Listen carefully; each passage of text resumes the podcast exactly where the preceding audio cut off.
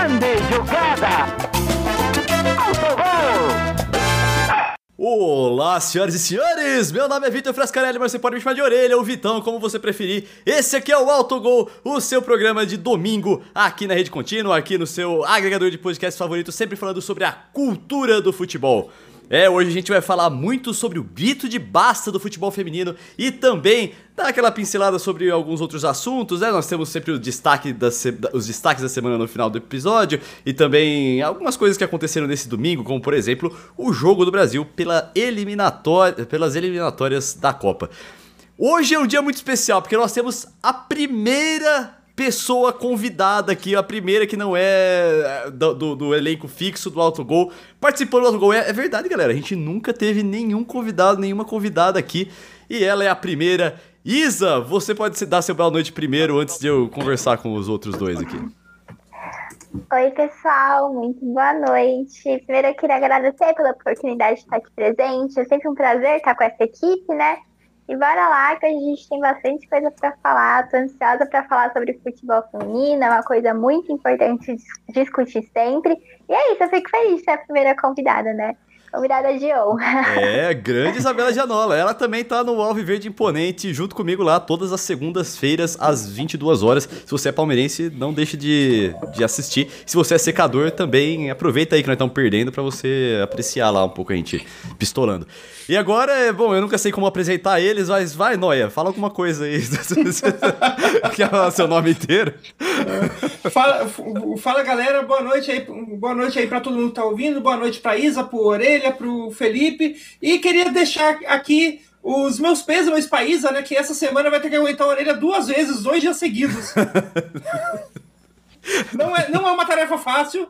É, é, é algo que eu não desejo para ninguém. Ah, a gente faz esse esforço, não tem problema. Fazer o quê, né? Ai, ai, vai, Altarujo, vai. Você quer. Vai me zoar também? Pode zoar, vai. Vai lá, vai. Mano.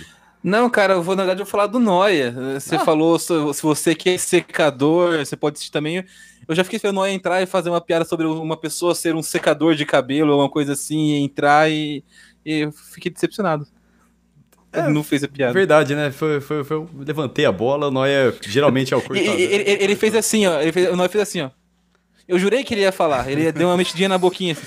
Aí eu falei, ele vai falar. Ele vai falar. Ele se aliás, segurou. Pra, aliás, pra minha, pra, pra minha defesa, eu não fiz essa piada porque eu tava lendo outra coisa aqui e, e tinha, tipo, ignorado totalmente o, tudo que o Orelha falou até ele falar noia. Tá, tá bom. É, também faz parte. Aliás, o nome do Rafael é Rafael Rodrigues Unoia e também o Felipe Altarujo, né? Já que eles não, falar, não falaram os nomes dele, eu, eu falei aqui. E você aí que tá assistindo a gente na Rede Contínua, não se esqueça de se inscrever aqui no canal da Rede Contínua e deixar o like no vídeo. Para você que tá escutando a gente no seu agregador de podcast favorito, não se esqueça de seguir, assinar, seja lá o que tá escrito nesse botão em destaque aí, para você ficar por dentro de todos os episódios aqui do Autogol. Não se esqueça também de escutar os episódios anteriores, porque tem bastante bastante coisa que é atemporal, né? A gente sempre fala muito aqui sobre a cultura do futebol. Então tem coisas que tem flexões muito, muito legais que não se perdem com o tempo. Beleza? Mas hoje vamos falar um pouquinho aqui do jogo do Brasil que acabou de acabar. Brasil 0, Colômbia 0. Um jogo assim que foi difícil de assistir. O jogo de assistir não parecia que era um jogo de seleções assim. O Brasil até conseguia ficar chegar tocando ali no, na entrada da área, mas não conseguia finalizar. Às vezes que finalizou o goleiro colombiano apareceu muito bem, mas acabou no zero mesmo e o Brasil não está mais 100% nas Olimpíadas, nas, nas eliminatórias. Isa, quer dar o seu parecer sobre o jogo aí que acabou de acabar? Complicado, né? Bem complicado. Bem, o Brasil vem jogando meio feio, né? Já não é de agora. Eu acho que se for continuar com esse futebol que tá tendo bem difícil de levar, é, de levar a Copa em si, eu não tô vendo o, o Brasil como um favorito ao título, né? A gente vê. Se for pegar, por exemplo, os campeonatos de outros países. Não tô falando de eliminatórias, vou falar mesmo da Eurocopa, que foi recente, né? Você pegar o jeito que a Itália tava jogando, que a França tava jogando, que os países da Europa estavam vindo dentro desse campeonato em específico e comparar com a atuação do Brasil. Bem que não vai ser a mesma convocação, não é a mesma coisa. Nas eliminatórias a gente já fica meio assustado, né? Eu já fico um pouquinho na dúvida se o Brasil consegue levantar essa taça ou não. É certeza que vai se classificar, né? O primeiro da tabela, não tem nem como não se classificar, tipo, é impossível, mas tá complicado. Eu não sei se isso acaba influenciando um pouco o jogo, né? Essa visão que eles já estão tendo de, pô, a gente já tá classificado mesmo, agora é só ir levando pra não perder a chance que já tá na mão, mas não tá honrando a camisa que usa, né? Então é isso. Foi um joguinho bem feio. Não tem muito o que falar, foi até difícil de comentar. Mas é isso. Olha, aproveitando que a gente faz o ao viver de imponente também, Isa, às vezes eu penso que se a gente não tá pegando muito pesado por algumas coisas que das quais os resultados estão saindo, né? O, o Palmeiras está sendo criticadíssimo, mas está na final de Libertadores. O Brasil tá muito na frente para se, se, classificar pras, nas eliminatórias, mas uh, quando a gente teve um vale aí no desempenho, na crescente de, de, de desempenho do Brasil, a gente já começa a falar assim: ah, não vai, será que vai, né? Ah, o Tarujo, qual que é a sua opinião sobre isso? Cara, eu acho que assim, quando a gente fala de resultadismo, a gente pensa naquela pessoa que na primeira derrota mete o pau no time, esquece o desempenho, esquece o trabalho, né, não analisa o jogo, analisa só o resultado. Porém, ele pode pro outro lado também. Se você analisa só o resultado positivo, esquece que a atuação está sendo ruim, você, a hora que começa a ter o resultado ruim, você vai falar assim, mas de onde que veio isso? E não veio do nada, né? Isso é um processo que já começa a gente vê o Brasil, e eu vou, depois eu posso a gente pode falar um pouquinho mais do futebol sul-americano em geral, mas o Brasil, assim como todas as seleções da América do Sul, da América Central, não conseguindo mais jogar a bola direito. Né, você pega o, o Brasil, Colômbia, Equador, Argentina, Uruguai, são, são seleções fortes do mundo. Tem jogadores que jogam nas grandes ligas da Europa, né, tem jogadores muito importantes no, no, no futebol europeu, no futebol mundial. E os, a quali, não, é, é nem questão de time jogar bem ou não só, a qualidade dos jogos tem sido muito ruim entre seleções da América do Sul. Né, quando rolou a, Copa, a Eurocopa no meio do ano, a gente estava tendo simultaneamente a Copa América. Então você via os jogos da Euro durante o dia e a Copa América de noite na televisão. Era discrepante a qualidade do jogo, e mesmo quando não envolvia seleções de ponta da Europa e envolvia seleções de ponta da América do Sul. Então, o Brasil e a Argentina não tinham a qualidade, por exemplo, que, que tinha o jogo da República Tcheca na Eurocopa, né, da Dinamarca. E, e, isso preocupa um pouco, né? Essa, essa, essa queda do, do, nível de atuação. No Brasil, a gente consegue identificar quais são né, a, algumas da, da, das falhas táticas, não é nem falhas, porque não, eu acho que hoje a gente não tem peças para é, montar o time com essas falhas. Né, para corrigir essas supostas falhas, né? Que o, desde Renato Augusto e Paulinho, quem diria tá difícil encontrar de novo um meio-campista, né? Ou, ou dois meio-campistas que façam essa parte que eles chamam de, de box to box, que façam as, do, as duas partes do meio-campo, que movimentem. Você vê o Brasil hoje não tem movimentação. Toda movimentação é, tem que partir do Neymar. Né, é, um negócio individual. E quando o Neymar não tá bem, como não estava bem hoje, jogou um jogo bem apagado, um jogo bem fraquinho do Neymar, o Brasil acaba criando pouco também. Né? Então, é, é, é, é irônico porque a gente questionava muito na última Copa se, se, a quali, se Renato Augusto e Paulinho tinham qualidade técnica individual para estar tá na seleção brasileira, se você compara com Casimiro, você compara com Fabinho, com Fernandinho, que estão em um outro patamar técnico, mas taticamente eles agregavam muito mais valor ao time. Né? Hoje você não tem ninguém que faça o que faziam Renato Augusto e Paulinho. Né? É, é, em relação à função, não é nem questão de qualidade. Você tem meio campista até melhor, melhores hoje na seleção brasileira do que os dois mas que fazem algo parecido com o que eles faziam, que se movimentem de maneira semelhante, que apareçam na área, né? Você não, isso, isso não tem mais no jogo da seleção Ô, brasileira. Altarujo, isso é um problema de formação do futebol brasileiro ou é uma coisa que o Tite não conseguiu trabalhar no, nas seleções dele até chegar nesse ponto de agora? É um, é um pouco. É, é, acho que é mais uma questão de formação, e aí vai passar por uma questão mais estrutural do futebol brasileiro, porque Durante muitos anos, né, depois, dos anos 90 especialmente, o Brasil parou de produzir meio-campistas. Né, o, o, o, o, esquema que era a lei no futebol brasileiro, né, de, de 94 em diante principalmente, é que antes você tinha uma variedade tática, os times do Brasil, Flamengo, Corinthians, São Paulo, cada um jogava de um jeito.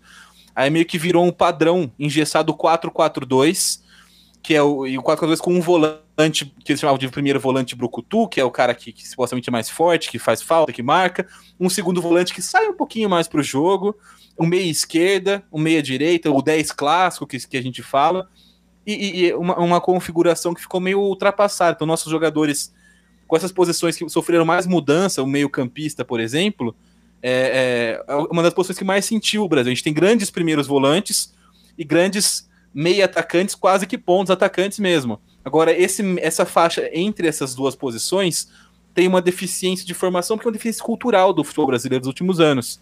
Né? Você pegar anteriormente, a gente fazia esses meio-campistas completos: Sócrates, o Zico, o Falcão, o Cerezo.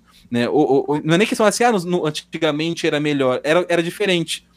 É, é, toda essa, essa cultura de primeiro volante, segundo volante, isso acabou é, mudando a forma com que a gente forma jogadores também no futebol brasileiro. A gente hum. fa falta um pouco dessa, dessa modernidade.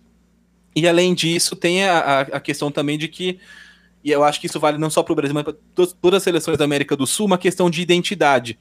Né? É, é, óbvio que a gente tem que se inspirar nas grandes tendências táticas do futebol europeu, das grandes seleções, das grandes equipes, no Klopp, no Guardiola, no Tuchel, em quem for. Porém, o Brasil tem uma identidade, um DNA de jogo. A Argentina tem uma identidade. O que a gente vê hoje é uma tentativa de copiar uma simulação, simplesmente o que é né? feito lá. É. Uhum. E assim, isso essa perda de identidade está fazendo com que a gente não tenha jogo. Nossos jogadores não são formados. E não é só uma questão de, te, de, de, formação de futebol, é uma questão de formação genética, de, de, de física mesmo. Jogadores brasileiros, argentinos, colombianos, uruguaios têm um, um outro tipo de, de, formação cultural de futebol. E quando você tenta só trazer nua e crua a forma de jogar dos europeus para cá, a gente tem dificuldade para copiar isso, porque não é. A gente pode, óbvio, deve se adaptar, deve se inspirar e usar isso como para falar assim, ó, quero jogar parecido com o que joga o Klopp, mas é, trazendo uns elementos de brasilidade aqui, né, ou, ou de argentino, ou, ou, de Colômbia, a gente não tem mais isso. Os nossos treinadores fazem uma cópia é, pura e simples. Até o próprio Tite, que eu não... Eu, é, a gente vê o, o, time do Brasil não tá jogando tão bem, eu acho que o Tite é, sim, o melhor técnico brasileiro que tem hoje na atualidade. É indiscutível para mim que ele tem que ser o técnico do Brasil, não tem outro melhor que ele para colocar hoje no nosso mercado. Porém, é, é, até ele teve essa, essa um, espécie de mudança de maneira de ver as coisas. Né, de 2017 em diante, é, 2017, é, tem, um amistoso Brasil e Inglaterra em Londres, que é um 0 a 0 em 2017. E ele. É, o Brasil sofreu. A Inglaterra entrou com uma linha de 5, o Brasil não conseguiu jogar aquele jogo. E aí, desde então, essa linha de 5 foi um grande obstáculo para o time do Tite, que vinha embalado jogando muito bem nas eliminatórias. Ele tentou mudar um pouco e copiar algum, algumas coisas, tipo, sem adaptação para o jogo brasileiro na seleção, e o Brasil perdeu essa, essa, movimentação que tinha. Né, é, é, que a gente falou do, do, do, Renato Augusto, Paulinho, na própria Copa do Mundo, embora tenha chegado nas quartas de final e pedido para um time que no mesmo patamar que a Bélgica, o, o, a maneira de jogar do Brasil já, já, era diferente, já era um pouco mais é, copiada do, do, da tática europeia. Perdeu um pouco daquela movimentação que tinha o time do Tite antes. E eu acho que isso é, é prejudicial a longo prazo para o futebol, futebol sul-americano, não só brasileiro, porque daqui a pouco, se, se a gente está copiando os caras e copiando a forma de jogar dos caras e copiando a formação de jogadores dos caras, daqui a pouco eles não precisam mais comprar aqui. Então hoje você tem, por exemplo, é, jogadores da Noruega se, for, se formando. Então você, é, você, a gente tem cada vez é mais difícil você ver o cara sul-americano se destacar e direto para um Barcelona, direto para um Paris Saint-Germain, para um igual a gente via antes. No máximo, o cara vai para um time de terceiro, segundo escalão do futebol europeu. E aí, se ele se destacar muito, ele consegue. Não, e outra coisa, Altarujo, também tem que. Quem copia nunca faz com a mesma qualidade de quem fez, né? Então a gente não então, vai conseguir fazer direito então, gente, tá é, países que não têm tanta tradição de formar jogadores como a Noruega, por exemplo, tem uma geração muito mais valorizada no mercado do futebol europeu do que os brasileiros jovens aqui. E é Sim. porque os caras são individualmente melhores? Não, mas é porque se a gente for copiar certo, igualzinho que eles fazem, eles não tem por que vir pegar aqui. Sim, com certeza. Se eles têm um Haaland, um Odegaard, um, jogadores de lá. E, e, também, ó, o, o Ivan Aparecido Bren, ele falou assim, ó, Rafinha faz uma jogada brilhante e Neymar domina na canela. Cê é louco. Achei uma, é uma, é uma jogada que aconteceu agora no final de jogo que mostrou que se talvez a gente não tá conseguindo. A gente consegue fazer uma, uma jogada, chegar perto da, da área, chegar em condição de gol. Às vezes é, existe uma desconcentração, existe alguma falta de confiança ali que não permite que o time chegue ao gol. Noia, qual é a sua análise aí sobre a seleção brasileira atualmente? Olha, a, minha análise sobre a seleção brasileira é que eu fico feliz de que eu comento futebol só por hobby e não, e não só pago para isso, porque eu posso escolher não assistir absolutamente nada sobre a seleção brasileira e nem acompanhar ela. ok, é uma escolha justa, democrática. Sabe uma, uma, outra coisa? Bom, a gente fez aqui uma breve pincelada sobre a seleção brasileira. A gente vai, é, vai chegar no nosso assunto principal do, do, do, desse programa, mas gente, eu queria também falar aqui de uma coisa muito legal que aconteceu essa semana, que é uma briga entre Neto e Aston Villa. O Neto, ele brigou com. The Crack, the, the crack Grandson, né? O crack Neto. Que incrível. Brigando com. Eu chorei chorei de dar risada com esse negócio. Muito bom. Não, pra mim o ponto alto do programa foi ele pegando o perfil do Aston Villa, o perfil dele, comparando o número de seguidores. Ele, eu tenho mais seguidor que Aston Villa. Mano, eu rachei, eu chorei. foi porque bom. foi muito engraçado. A, a, dedicação que eles aquele quadro que eles passaram durante o programa, comparando quantos gols ele tinha feito. É, eu esqueci o nome do jogador. É. Eu também não lembro, eu não lembro, mas eu ele tá na seleção é agora. É Arthur? Não sei se é Arthur. Não conhecia, não fazia ideia de quem era. Se você, se você me pedir pra escalar o Aston Villa, eu não faço ideia de quem tá no Aston Villa. Eu conheço, tipo, do FIFA. e olhe lá. Mas, gente, eu chorei de dar risada. Eu chorei, eu achei incrível. Pra mim foi assim, tre... Ó, eu trabalho com celebridade hoje em dia, né? Eu tô trabalhando com entretenimento. Todo dia eu tô acompanhando treta da Fazenda e tudo mais. Mas a treta do Neto com a Aston Villa, pra mim, foi o ponto máximo. Foi muito mais legal do que as brigas da Fazenda. Ô, ô Isa, você, você sabe qual que é exatamente o a cronologia da treta, que o que eu sei, ó, vou, você me corrija se eu estiver errado. É, o Neto criticou um jogador que foi convocado para a seleção brasileira que ele joga no Aston Villa. Aí ele chama o Aston Villa de portuguesa santista da Inglaterra. E aí o jogador que ele estava criticando falou para ele que o Aston Villa é muito maior que ele. Ele falou assim: eu tenho mais seguidor no Instagram do que o Aston Villa e colocou isso no, no programa dele. E aí é, alguns torcedores isso. do Aston Villa foram lá xingar ele, né?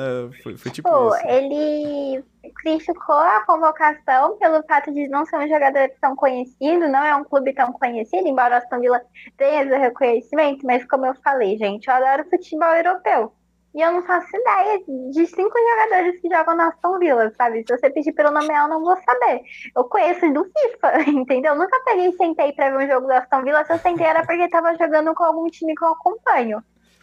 E aí foi isso. E aí eles começaram a discutir meio que pelo stories do Instagram, parece que eles começaram a se alfinetar. E o Neto levou pro programa, comparou o número de gols dele com o número de gols do jogador, comparou o seguidor do Instagram, ele saiu perguntando pra todo mundo: você conhece a Aston Villa? E todo mundo, tipo, meu. Mas é basicamente isso mesmo. Isa, eu não sabia que você estava trabalhando com entretenimento nesse mundo. Eu tenho um, um podcast que chama Treta na Balada. Eu vou te convidar para ir lá, porque é o nosso. Pode o nosso chamar, ah, é. Eu gosto mais de jornalismo esportivo, né? Mas a Isabela une duas coisas: é futebol e fofoca. É o que move, são os meus dois maiores traços de personalidade. É o que move o Brasil. Temos mais em comum do que imaginado. E aí, Altarujo, alguma análise aí sobre esse Cara, duelo de titãs aí?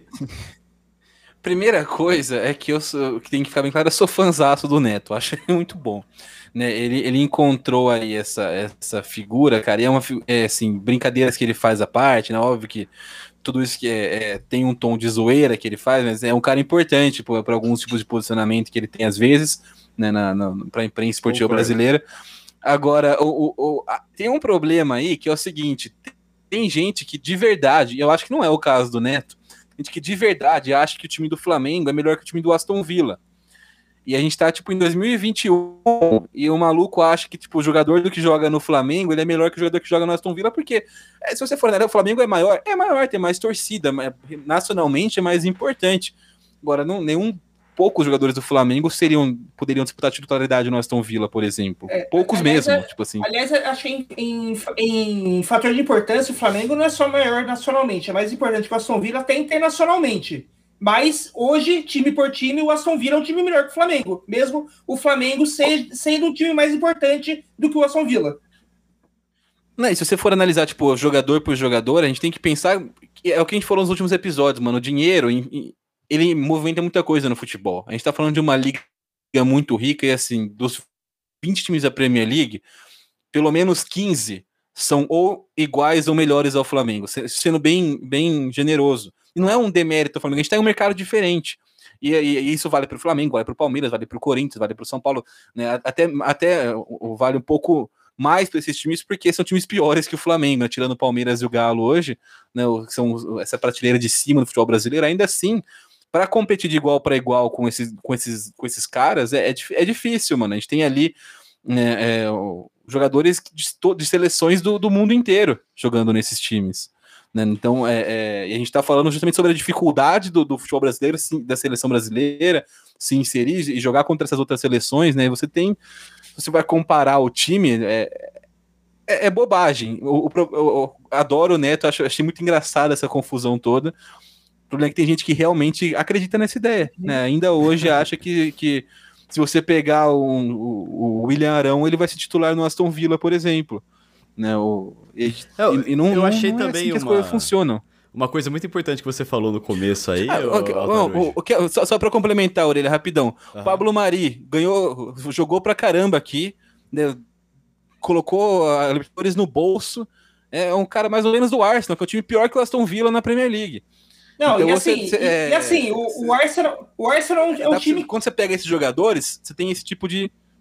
Ó, Tarujo, e, e tem um. No caso do Pablo Maria, acho que tem um agravante ali de que o Arsenal é um time que há, sei lá, pelo menos uns 3, 4 anos, ele não acha uma dupla de zaga confiável. Ele, então, tipo, não é, com, não é que Ele tentou o Davi Luiz, tem que também é, tá no Flamengo. Não, não, é que, não é que o Pablo Mari não teve espaço no, no Arsenal, que tem uma dupla de zaga que confia e o cara não teve espaço. Não.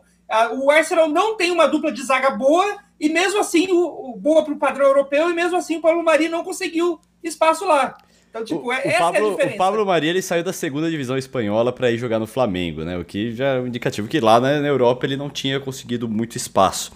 Eu achei interessante, muito importante uma coisa que você falou, Altarujo, no começo, é que o, o craque Neto ele conseguiu é, aliar muito muito bem, conseguiu casar o entretenimento que ele consegue gerar falando de futebol, né? Enfim, eu não concordo com tudo que ele fala, nem com o jeito que ele fala, mas que é muito engraçado e que toda vez que o Corinthians perde, eu quero assistir o Donos da Bola.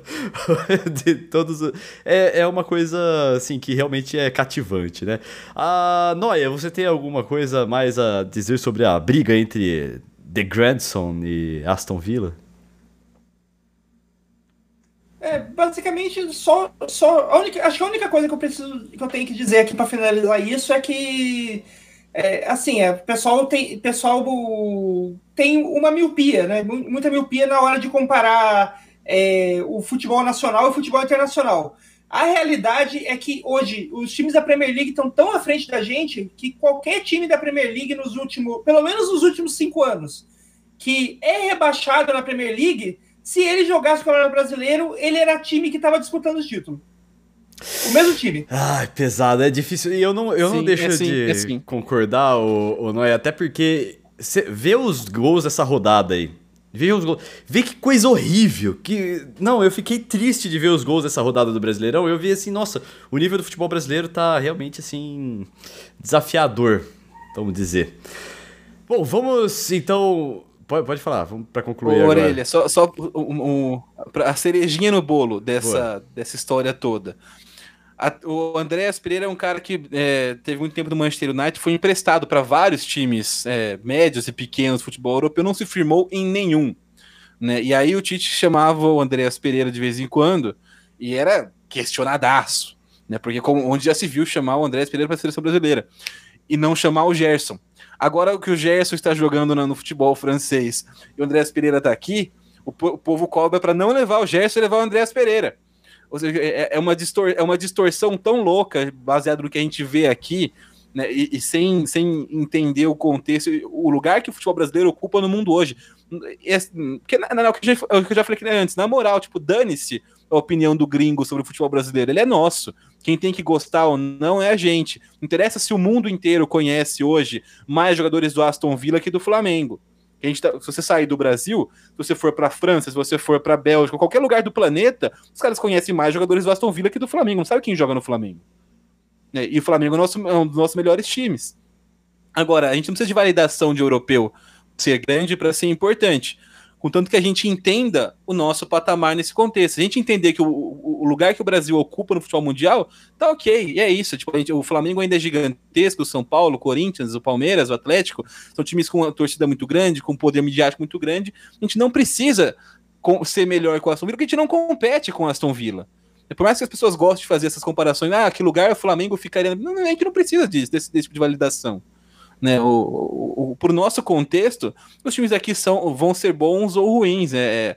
agora, quando você está falando de seleção brasileira, que são equipes globais, as seleções, a gente vai estar tá falando de times que vão enfrentar, que, que né, jogadores de, de Dinamarca, de, para não falar das, só das grandes seleções, de Croácia, de, de, de, outro, de, de Noruega, que estão jogando Champions League, que estão jogando né, contra times de alto nível a temporada toda. Aqui não é o mesmo caso, a gente está num um patamar abaixo. Né? É, o Brasil, a, a, a, mesma, assim como se sobressai no, assim como sobressai na América do Sul, a gente está um pouquinho atrás, um pouquinho bastante global. atrás, quando a gente fala de lá. É. Muito bem, é... e agora dá um abraço aqui para quem está acompanhando a gente, o Vanderlei Araújo, o Ivan Aparecido Bren, o Jefferson Silva, a Flora e a Priscila Gianola. É, vamos agora falar do nosso carro-chefe do programa de hoje, né? Que é o grito de basta do futebol feminino. É, nós temos uma polêmica muito gigantesca, muito aliás, bombástica. Pode falar. Orelha, aliás, acho que só antes de a gente entrar nesse assunto, acho que é bom deixar um aviso aí de que a gente vai falar de temas que, que envolvem abuso, até sexual no meio, né? Assédios morais, sexuais e tal, violência contra, contra a mulher. Então, tipo, se você é uma pessoa que tem algum tipo de. Pode ter algum. Está escutando aí, você tem algum tipo de trauma, você não gosta de escutar esses assuntos, é só deixar avisado que a gente pode acabar tocando neles, então é bom já deixar avisado com o timão, né? Antes de a gente começar a falar. Sim. E não, eu queria que você continuasse com a palavra, porque foi você que fez a, uma boa parte da nossa, da nossa da pesquisa aqui para o programa, né, para a gente falar desse tema. Então a Isa também deve estar tá muito por dentro do, do que está rolando. Ela tem um programa aqui na Rede Contínua sobre o futebol feminino. Gostaria que vocês dois dessem uma introdução do que está acontecendo. Eu tenho muito medo de não, não pegar os, os, os, os principais parâmetros disso, porque eu não li tanto assim sobre. Então, Noia, Isa, quem, é, quem se, aí, acho que se a Isa quiser começar dando. Se ela quiser dar um resumo do que está tá acontecendo com o pessoal tal, acho que é, é, legal a gente ouvir da, da, da, da, da, boca de quem está mais por dentro aí, né? Da, da, dessa situação. Boa. Mas já agora que o festival feminino tá berrando, né? Por vários motivos. É, tá tendo vários movimentos em volta disso, inclusive até envolvendo. Não sei se chegaram a ver a Ed na árbitra que inclusive até se ajoelhou antes da partida e tudo mais, contra essa questão da violência e tal. E é escândalo atrás de escândalo, né? Já não é de agora que a gente está enxergando isso, né? Vários movimentos que estão sendo levantados.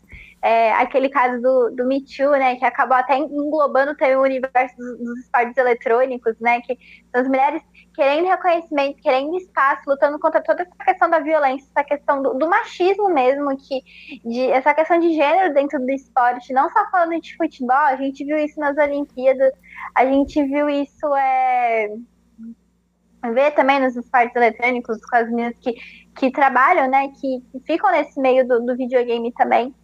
E é um levante, né, que a gente já tá vendo, não é de agora, simplesmente assim, das jogadoras berrando, gritando, assim, porque essa questão do reconhecimento e essa questão também, tipo, contra a, a violência.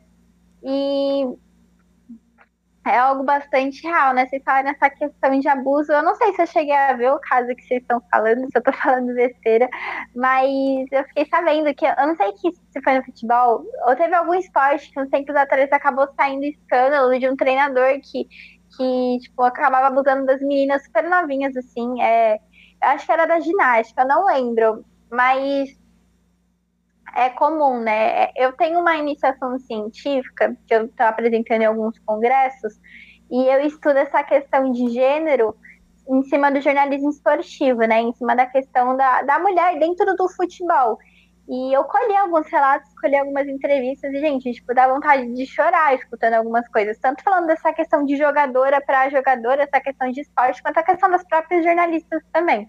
Mas eu não sei se vocês estão falando de algum caso específico, se o né, quiser, tipo, agregar. É, é, porque às vezes tudo. É, é, vários desse, dessas, várias dessas histórias, vários desses movimentos, como você já citou muito bem, o Me Too, e você falou dos esportes eletrônicos, eu trabalho com esportes eletrônicos, e eu me lembro que sempre tem um caso que é a faísca, né? Que a, o lugar já tá cheio de gás e aí tem alguém que, que. algum caso que faz a faísca sair que explode tudo. E aí acabam saindo outros casos. Uma coisa que você destacou aí, Isa, que é que a gente vai falar aqui muito sobre o que acontece no futebol, mas você destacou que isso já acontece na ginástica, isso acontece nos esportes, por exemplo, isso acontece em muitos âmbitos da nossa sociedade como um todo. Em Hollywood, o caso do Me Too aconteceu em Hollywood, pra, a partir de, da denúncia lá do, do Weinstein, né, um produtor. Então, uh, o futebol que a gente. Ele é um, em muitos aspectos, a gente sempre fala aqui, é, uma, é um reflexo da sociedade. E ele não deixa de ser quando a gente fala de machismo. A gente fala do, de, desse universo feminino, é, como ele como sofre em, o machismo em vários âmbitos. O, sobre o caso que foi a faísca nesse, né, nesse, nessa, na história agora que a gente está vivendo, foi a denúncia na Liga Norte-Americana de Futebol, né? Agora eu não lembro qual é, mas é N é, National N Women's é, Soccer League. E isso. pode falar, Noia, que você você juntou mais material sobre isso. Uhum, então, é, eu, eu, o caso, o, o caso na, na, na, Liga de Futebol dos Estados Unidos né, começou, na verdade, em agosto, quando a atleta Kaya McCullough ela anunciou, ela de manhã anunciou no Twitter que ela estava aposentando. É, uma, ela não é uma atleta tipo super é, veterana, como normalmente as pessoas se que se aposentam tal. Ela é uma, ela é não, não é jovenzinha, mas ela é bem jovem para o futebol. Ela tem ali seus 30 e poucos anos. Ainda te, teria, uma, tem uma, teria uma boa carreira pela frente, né? Mas ela anunciou que estava no Twitter que estava se aposentando por uns motivos meio pesados e daí, no, no mesmo dia, o The Washington Post publicou uma, uma reportagem com ela que ela, em que ela relata é, diversos abusos e assédios, é, no caso, mais assédios morais de, de trabalho mesmo. Tem, teve sexuais no meio, mas o, o caso foi mais é, esquema de racismo contra ela mesmo, do treinador, o Rich Burke, enquanto, pelo tempo, no tempo que ela jogava no Washington Spirit que ela, ela comentou que várias vezes ela, é, de, de, por causa de ser, de ser ofendida com xingamentos racistas durante o treino mesmo e tal, o, ela saía do treino chorando e o, o técnico, é, o técnico fazia isso, ninguém faz, reclamava, é aquela coisa de reclamar para a direção, direção não faz nada, e daí ela meio que, ela, ela se sentiu obrigada a, a aposentar para poder revelar esse caso ao público sem sofrer nenhum tipo de sanção. Ai, eu fiquei sabendo. E é muito é. triste, né, de pensar do lado dela, porque, pô, é uma pessoa que nitidamente tinha um sonho de seguir nessa carreira, né, de seguir no stories, teve que largar, jogar tudo por alto por conta de uma questão dessa. E ficou muito claro, é que eles vão explicitar, explicitar isso. Mas eu tenho certeza que a diretoria estava super consciente das coisas que acontecia Sim. e eles só passavam um pano porque, sabe, tem toda essa relação. E uma coisa que acontece muito, é a mulher era totalmente totalmente desmoralizada, né? Ninguém acredita na palavra dela. Vão falar que ela tá uhum. exagerando, uhum. que ela tá inventando, né? A gente viu dentro da própria CBF, teve aquele caso lá do, do caboclo tal, que não foi uma denúncia, né? Foram várias que começaram a surgir, começaram a surgir, como que ele tá hoje? Completamente impune rico, entendeu? Então, ela, ela ter se aposentado novinha, não conseguido seguir o sonho dela, é, um grito que ela deu de falar de que o negócio era tão extremo, tão extremo, que era impossível dela continuar. E provavelmente ela nem vai voltar a jogar por conta desse trauma que foi gerado. E tratar um trauma de um abuso sexual, moral, o que seja, é muito complicado. São anos e anos e anos de tratamento e a pessoa nunca volta a ser a mesma, nunca vai esquecer. Sim. Uhum. Vai, não é? E daí é, e daí, daí, tipo, essa, esse caso da Caia foi, tipo, o, digamos assim, a, aquela primeira pedrinha que joga no, no lago e faz a primeira onda, né? Sabe? Quando você joga numa sim, primeira sim. onda, daí. Era vai, isso que eu ia falar agora vai, também. Pode continuar. Daí vai, vai, gerando, vai surgindo mais coisas atrás, né? Daí logo depois disso, é, por, por causa dessa denúncia da Caia, algumas jogador, outras jogadoras é, resolveram vir a público de coisas que elas vinham sofrendo, né? E em 30 de setembro, é, coisa de duas semanas atrás, o The Athletic publicou uma história sobre as jogadoras é, Cinead e Manachin, que são duas jogadoras do North Carolina Courage, que elas falam sobre o técnico Paul Riley, que é o técnico desse, desse time, é, que na, na época é, que, elas, que, que, elas foram treinadas por esse técnico, que elas sofreram diversos casos de assédio e até mesmo é, estupro. Elas foram, uma delas foi até mesmo estuprada pelo técnico. É, a Fairley acusa o Riley de ter obrigado ela a fazer sexo com o cara pelo menos duas vezes, uma em 2011 e outra em 2012. E fora isso, tem um monte de outras. É, acusa ele de um monte de outras barbaridades que ele fez enquanto era técnico do, do time.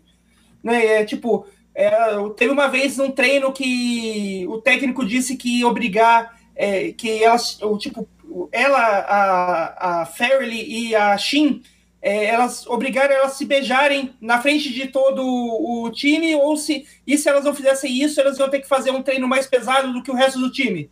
Treino tipo físico mais pesado mesmo. De, se, elas, se elas não quisessem se beijar na frente do time, e acusou, acusando eles também, tipo, tem, de que tinha algumas atletas do time que ainda não tinham, entre muitas aspas, saído do armário. Tipo, elas, elas tinham uma, é, uma sexualidade é, homossexual, mas ainda não tinham é, revelado isso para a família. E ele, ele chantageava elas de que ia revelar, tirar elas do armário para a família e para o público em geral, é, se elas não fizessem alguma coisa em troca por eles. Então, tipo, era, era um negócio bem pesado que esse técnico fez aí durante, durante anos na época que ele treinava o time do, do Portland. Nossa, esse cara é, é um maníaco.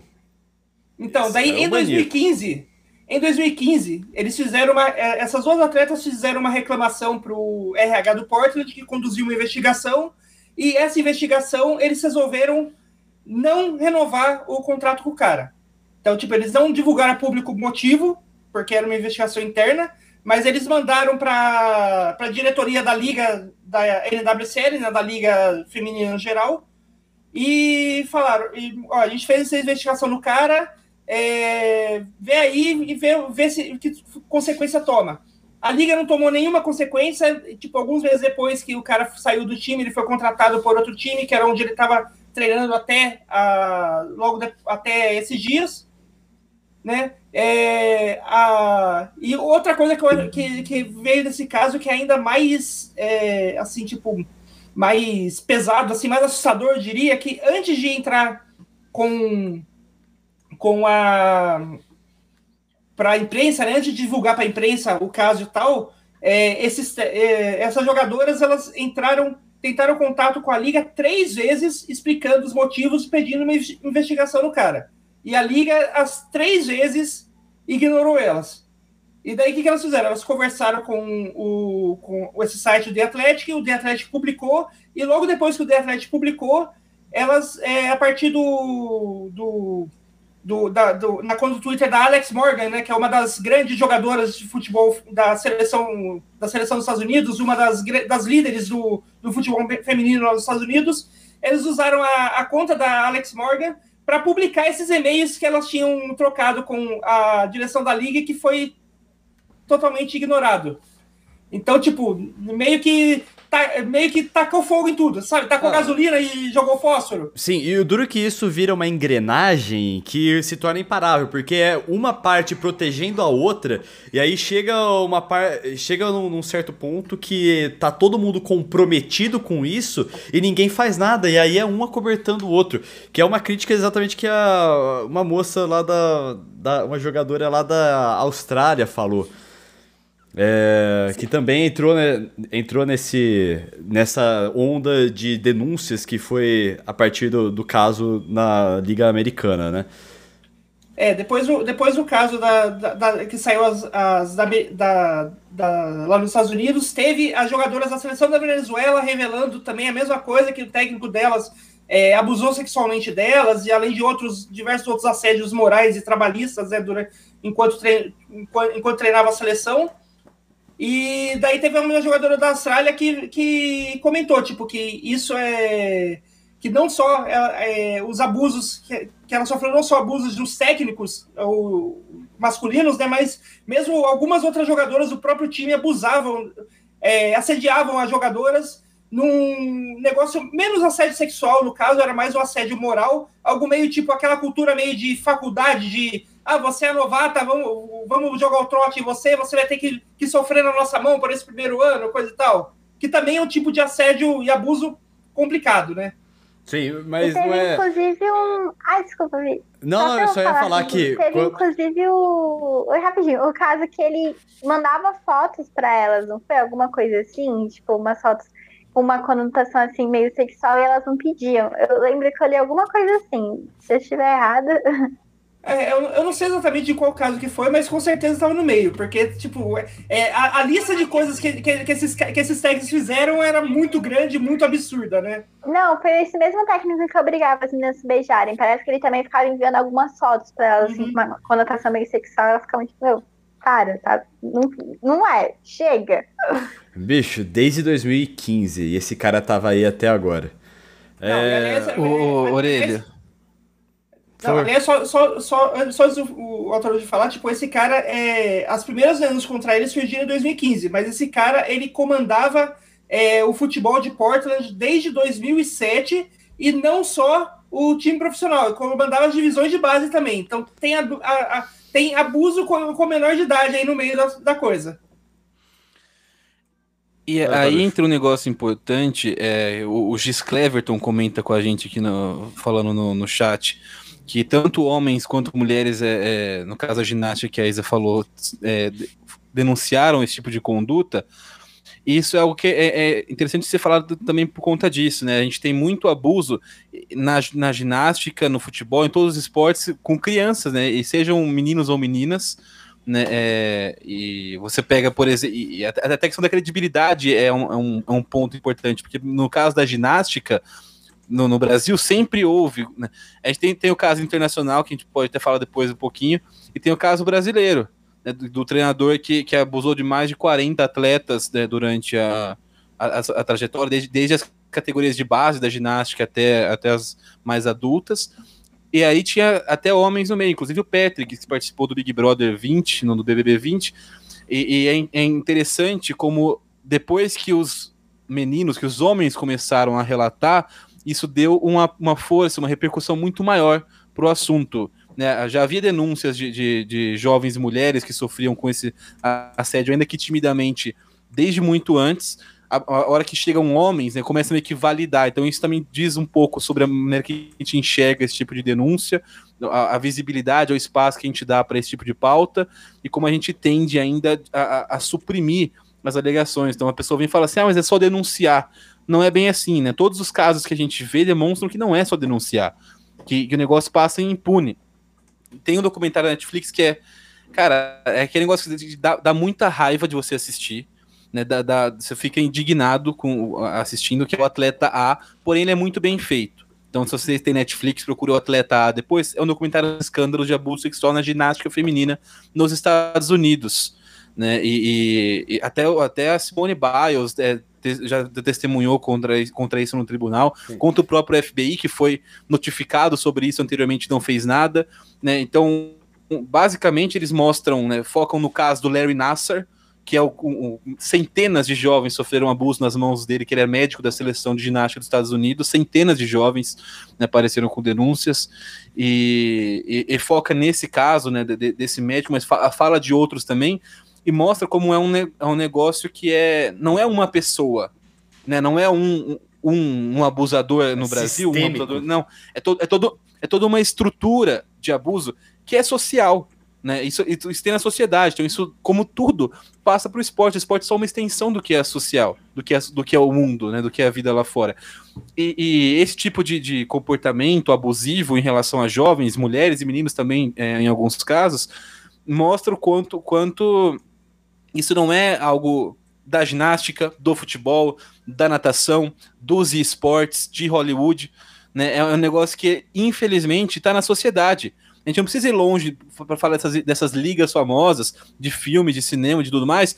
Quando diariamente, né, em situações de trabalho, nas empresas, no, aqui no, no, no, cotidiano normal, né, no metrô, na empresa, no ônibus, qualquer lugar, é, é lugar onde as pessoas cometem assédio. Né? É, isso é, é, é, triste, é complicado.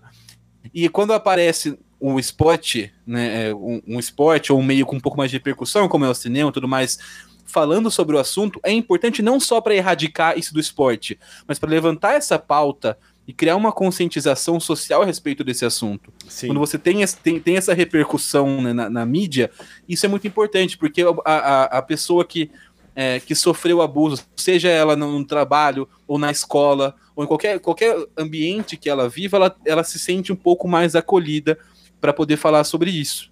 Né? E, e assim, e, e tem cada, cada lugar tem suas particularidades, tem o seu, o seu contexto, então a gente, a gente é, é, sabe é, que tem muito abuso, até no futebol masculino, nas categorias de base, isso acontece bastante no Brasil, e imagino em todos os lugares do mundo também, infelizmente.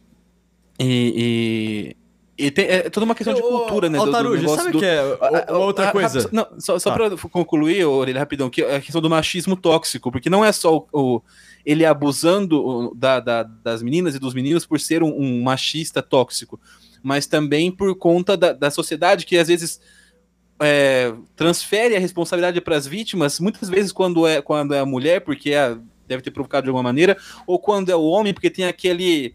Né, aquela ideia de masculinidade que você tem que seguir, né? Você tem, você tem, que seguir os padrões de masculinidade. Então, muitos meninos são abusados no Brasil, né? É, meninos é, garotos, homens, né, é, crianças, e eles não falam porque, te, é, porque se sentiriam humilhados em relação até, até essa pressão de, de masculinidade. Então, é, é, é, acho que no filme do Spotlight, que, é, é, que, é o, que eles investigam a questão da Igreja Católica, eles comentam como meninos às vezes até presa mais fácil, entre aspas, do que meninas, porque eles, por ter essa, essa pressão social em relação à masculinidade, eles têm um receio ainda maior de contar contar para o pai, contar para um amigo, contar para uma pessoa mais velha.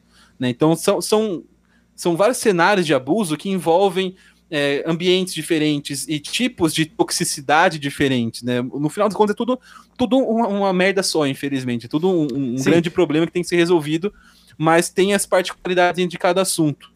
Né? E aí, só para completar em relação ao caso da ginástica, o negócio fica bem claro no documentário é que todo técnico, muitos técnicos, não todos, muitos deles até eram afastados eram demitidos, tipo assim, acabava o contrato, não renovavam e tudo mais, mas nunca respondiam criminalmente por isso.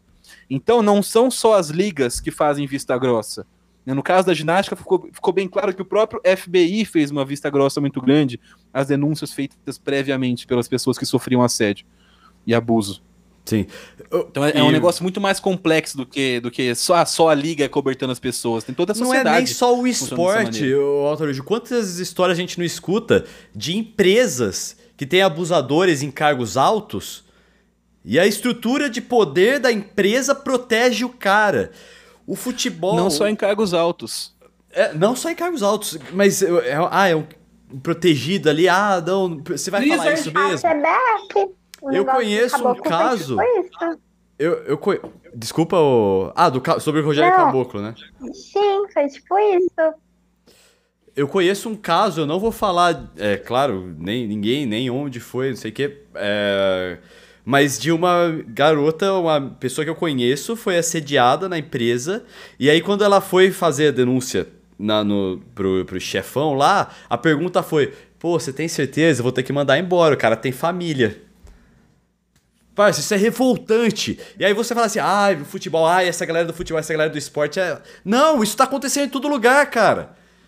Isso tá acontecendo em é, todo lugar. Né? Tudo que a gente tá vendo no futebol é, é, é, um reflexo da sociedade, assim como o Altarujo falou. Vai, vai não é? Pode falar. É, Orelha, isso que você falou de, de empresa e tal, tem uma que tá, tipo, muito no noticiário lá nos Estados Unidos, que é a Blizzard, né? Activision Blizzard, é verdade. produtora Boa. de World of Warcraft, Diablo e tal, que está é, tá, tá sendo processada pelo próprio governo da Califórnia por causa de diversos casos de abuso e assédio que acontecem dentro da empresa e que a, o próprio setor de RH da empresa botou panos quentes e escondeu. Então, Sim. tipo, o, foi, tanto, foi tão, tão grave o negócio que o, o próprio governo da Califórnia tá, pro- tá processando a empresa, né? Sim. Em nome das vítimas. Exatamente, e o, o pior é que assim, a estrutura toda da Blizzard, você vê que até algumas mulheres que trabalhavam lá é, foram envolvidas é, nesse negócio para ou pressionadas ou se sentiram na obrigação de ir lá e falar: ah, não, não, eu nunca vi isso aqui. Sabe? E tentar desmoralizar aquelas. Isso foi, isso foi mais no começo, da- daí depois É, começou a virar aliás- uma bola de neve eu- e ninguém mais conseguiu segurar. Aliás, eu acho que, eu acho que uma, uma boa. Acho que vale dar essa boa distinção que, de caso empresa e caso esporte, porque, tipo, empresas, principalmente empresas do tamanho da Blizzard e tal, é, são empresas gigantes, são, são lugares que tem, tipo, 20 mil, 30 mil, 50 mil pessoas trabalhando. Então, é possível que esteja mulheres ali no, ali no meio que realmente nu- Nunca viram nunca, nada. Sim. nunca sofreram e nunca viram ninguém sofrer ao, ao redor delas, porque às vezes está num, num lugar que realmente isso não acontece. Tem um, deu, sor- deu sorte dos superiores serem ok. Acontece, tipo, a empresa é muito É, grande. Você pode. Na minha fala aqui, Agora, agora no futebol é mais difícil, porque o futebol é aquele é aquele espacinho fechado né, do grupo. O grupo tá todo unido. Então, quando tá sempre unido o tempo todo e é um grupo pequeno, é 20, 30, 40 pessoas ali unidas no vestiário. sim. Então, tipo, quando acontece, to- todo mundo, o, todo mundo vê. Não, não é um negócio que, é- que, é- que, que acontece e há a possibilidade de alguém não saber que aquilo está acontecendo. Todo mundo sabe quando acontece no, no futebol, né? Sim. E daí, e daí fica a coisa, tipo, é, será que as, a- as jogadoras, né? As pessoas que sofrem, que estão sofrendo, sofrendo assédio, sejam jogadoras ou funcionárias, normalmente são as pessoas com menos poder, né? Tem voz para conseguir para conseguir dizer não e, e- e mudar a situação, porque pelo que a gente está vendo em todos esses casos que a gente falou aí no, no esporte, essas pessoas que sofrem, elas não têm voz, elas são silenciadas o tempo todo, né? Desde o começo. Ah, eu imagino quanto que elas já escutaram esse tipo de coisa que eu falei assim: ah, você tem certeza que você vai fazer isso? Olha, pensa nas consequências, né? Numa tentativa de intimidar. Sobre o caso da Blizzard, sobre eu falei de, de alguém, de uma de mulher que foi lá e falou assim: não, eu nunca vi isso aqui. Era. Eu tô falando especificamente de uma pessoa, uma diretora lá da Blizzard, que fez um pronunciamento oficial lá, que tentou passar um pano pra Blizzard, né? Mas que foi completamente por Ah, água abaixo logo no. É, logo mas, mas, aí, mas, mas aí é outro caso, né? Porque essa, essa diretora aí da É. Blizzard, ela, é- ela é defensora dos crimes de guerra do, da administração do Bush. É mesmo? Tem, tem mais isso? Essa eu não sabia. Ela, pessoal. ela, ela, ela, ela era, tipo, secretária de. é, Não lembro exatamente o cargo, mas ela era, era um cargo alto do, da- das, das coisas de, de relação internacional né, do governo Bush. E quando aconteceu aquelas coisas de crime de guerra, tipo, que o governo. que re- re- foi revelado que o governo Bush é, torturava prisioneiros de guerra para obter informações sobre o Talibã. Ela foi lá passar um pano. ela, ela não só passou o pano, ela escreveu artigos publicados na imprensa falando que aquilo era o certo a se fazer, defendendo aquilo lá. Bom, a gente falou aqui de vários casos internacionais e da sociedade como um todo. Tentando voltar um pouco pro futebol. Ô Isa, você que tá mais no. mais envolvida com o, o futebol feminino, deve saber de outros casos que tem aqui no Brasil. E a gente, pelo que eu tava percebendo, pelo, pela minha visão de quem gosta de futebol, que quem, quem acompanha a competição, percebeu que, pô, o futebol feminino tava avançando, tava tendo avanços importantes. O, a final do Brasileirão entre Palmeiras e Corinthians teve uma grande repercussão. A gente tava vendo cada vez mais é, contratações grandes e times femininos brasileiros, né? E como é que tá o cenário aqui no Brasil? Como é que tá o, o- o desenvolvimento disso e com- quais são as polêmicas que saíram por aqui? Então, a gente percebe que aqui no Brasil realmente a gente está tendo um, um avanço a passinho de tartaruga, mas a gente está tendo mais desde 2018, né? Desde a da 2018, 2019, mais ou menos, né? Se não me engano, foi em 2019, a última Copa do Mundo Feminina, que teve transmissão na TV aberta e tudo mais, as pessoas estão enxergando com um pouquinho mais de normalidade, né? Não só na questão dentro de campo, mas fora de campo, com as jornalistas, com as comentaristas, com as narradoras e tudo mais. Mas a gente ainda vê alguns casos de, de assédio, de sexualização, principalmente das jogadoras, né?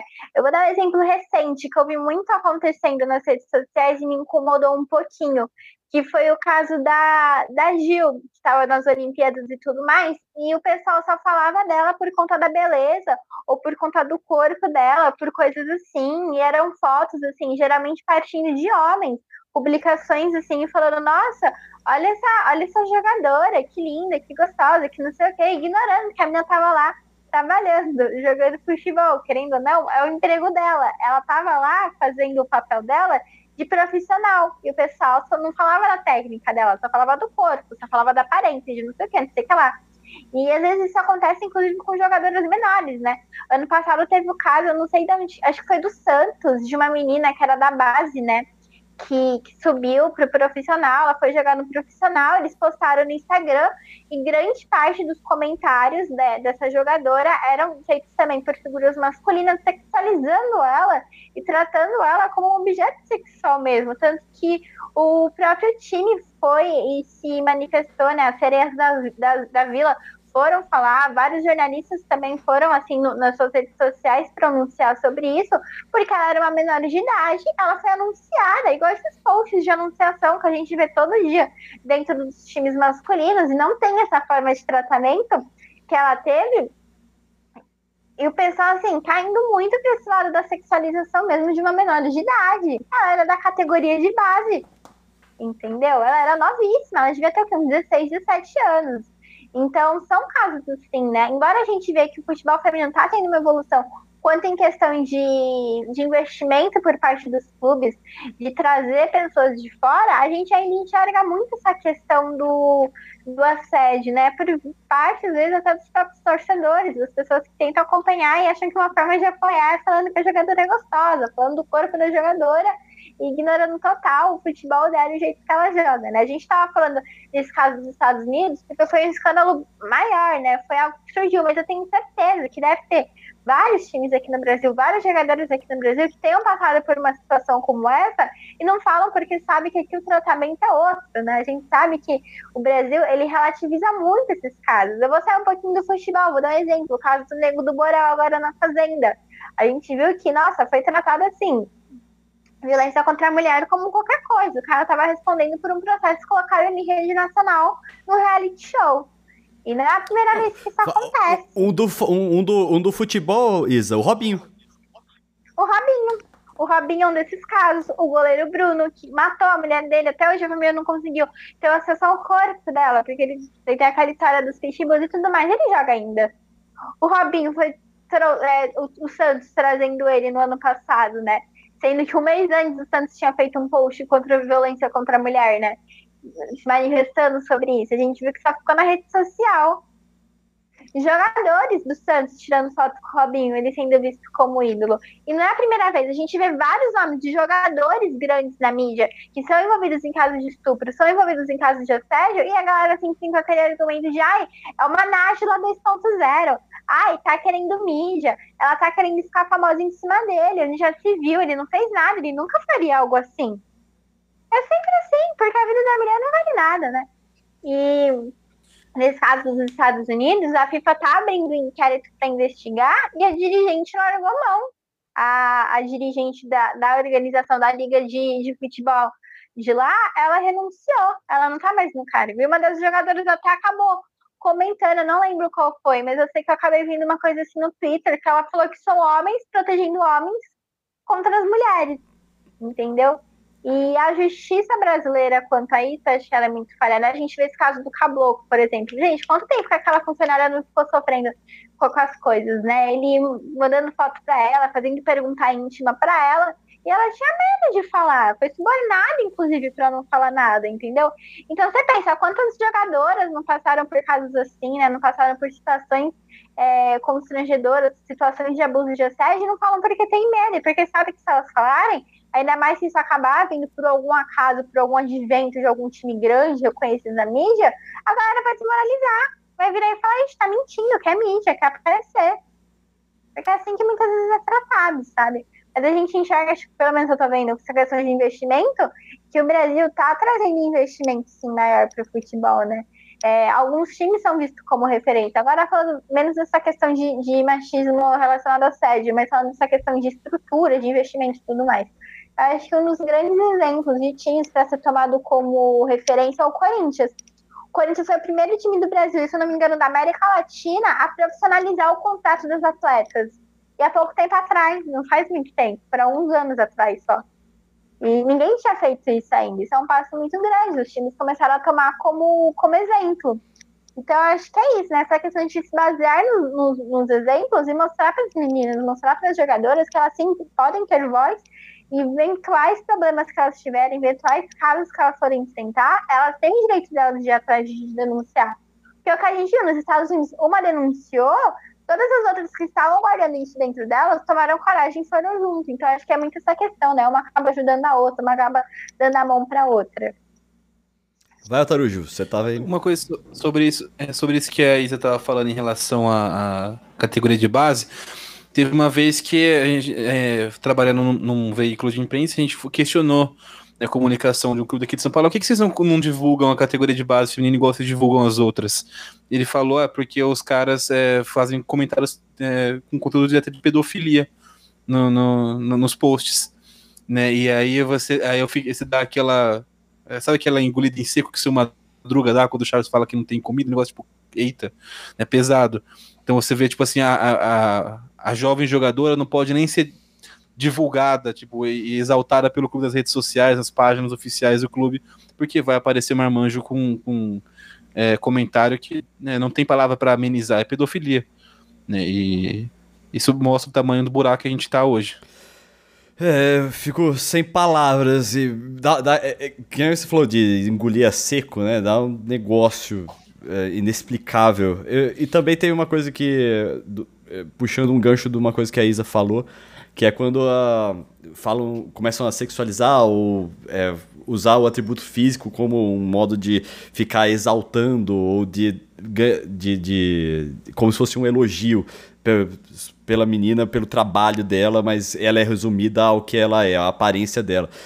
Eu também vejo muita imprensa, tem aquela coisa assim do ah, as 10 musas da Copa do Mundo, sabe? Desse tipo de, de publicação.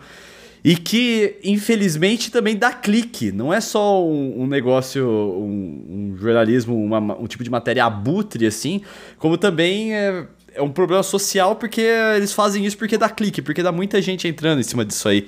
Também é uma coisa, cara, muito triste e que só depende, depende da, da sociedade como um todo melhorar. Esse, então, tipo, que bom que estamos dando mídia para isso, que, que, que essas discussões estão explodindo, porque a sociedade como um todo só tem a evoluir nesse quesito. E é isso aí. Alguém, alguém quer falar mais aí? Eu fiquei muito triste.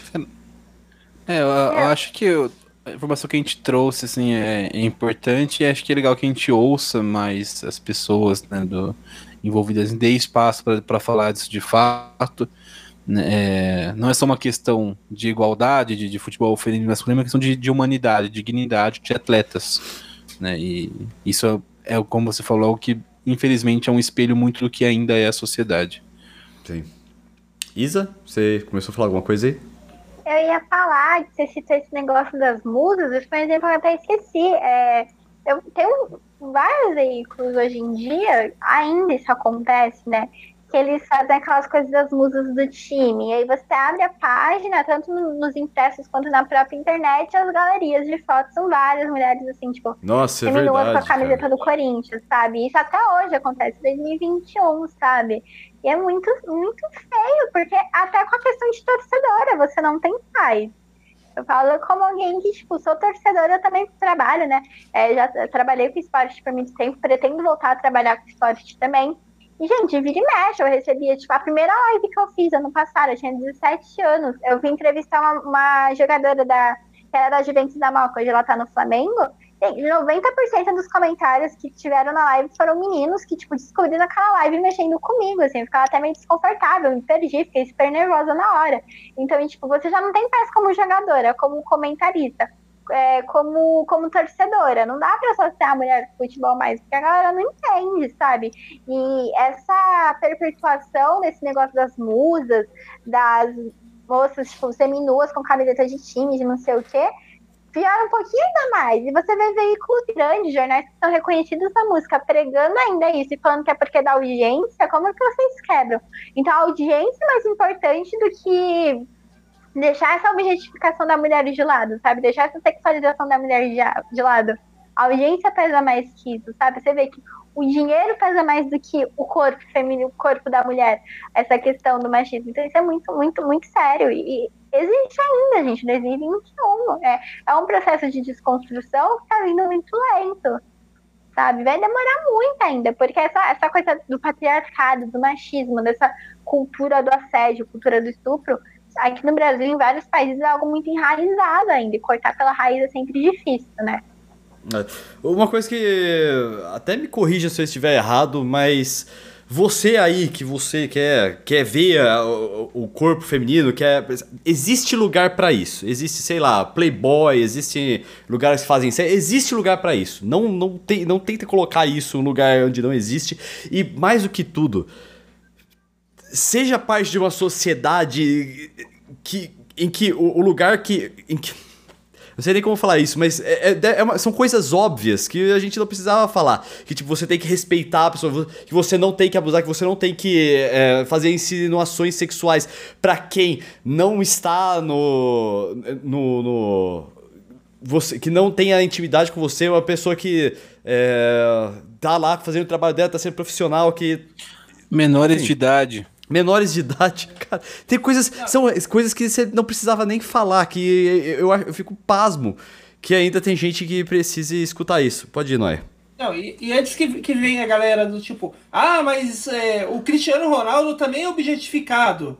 É assim, ah, uma coisa, uma coisa tipo, você, você é, ficar, ter, ficar durante duas horas no programa esportivo falando do futebol, do, do, do, do, futebol que o cara jogou, do que ele, ele fez em jogo ou não, do que ele errou ou não, é, qual é o futuro do time e tal, e no meio jogar um tipo. Ah, e, ele, e, e você viu ele sem camisa? Que, que gostoso que ele tava? Isso é uma coisa. Outra coisa é, tipo, você só falar é, o, o que os, as meninas. O, o, que é o que mais acontece com as meninas, que é, é, todos os comentários serem apenas e apenas sobre o corpo delas, sobre a aparência delas. E isso quando não, não vem é, ligado a assédios pela internet, né? Tipo, é, o pessoal em, em, descobrindo as redes sociais delas e mandando é, mensagens com chamando para sair, falando como ela é gostosa, como ela é linda, é, direto enviando fotos do pênis, que é uma cultura muito muito comum do, do, do homem na internet, ele acha que, que enviar uma foto do pênis para mulher sem, sem consentimento é uma coisa é, é uma coisa legal. Tipo, é legal se, se você tá se você tá trocando ali mensagens ou é, sexo por, por mensagem ali com a sua namorada, ela fala, me manda uma foto do seu pênis. Isso é legal. Você mandar para uma completa desconhecida que sem, sem consentimento nenhum, isso é extremamente babaca, é, é, é, criminoso, até mais do que babaca, é criminoso. Isso, isso que. Eu... É, a, além de toda a questão do assédio, né? É, tem, é, é, que é o mais importante, evidentemente, é o assédio, é, é, inconveniente, é desrespeitoso, é invasivo, é abusivo. Ainda é um puta de um pateta, né? O cara que acha que vai conseguir alguma coisa. Né? Então, tem até, tem até uma, uma iniciativa que eu acho bem legal que minha namorada mostrou outro dia, que é é, um grupo de mulheres, quando alguém, quando alguma conta, algum perfil manda uma foto não solicitada, né, elas começam a mandar um acervo também de, de, de partes masculinas para a pessoa. Então acho que é uma maneira interessante de. Desculpa, o grupo começa a flodar o, o chat, então acho, acho isso bem bacana. É muito bom, muito bom, gosto disso. Alguém tem uma última martelada aí pra gente ir pros destaques? É, eu acho que, acho que só pra gente, só pra gente finalizar aqui, acho que é, é bom deixar claro, né? Que, tipo, é, o problema do, do futebol com, com, a, com a, as mulheres é o problema da sociedade, mais uma vez, o problema da sociedade Isso. com as mulheres, né?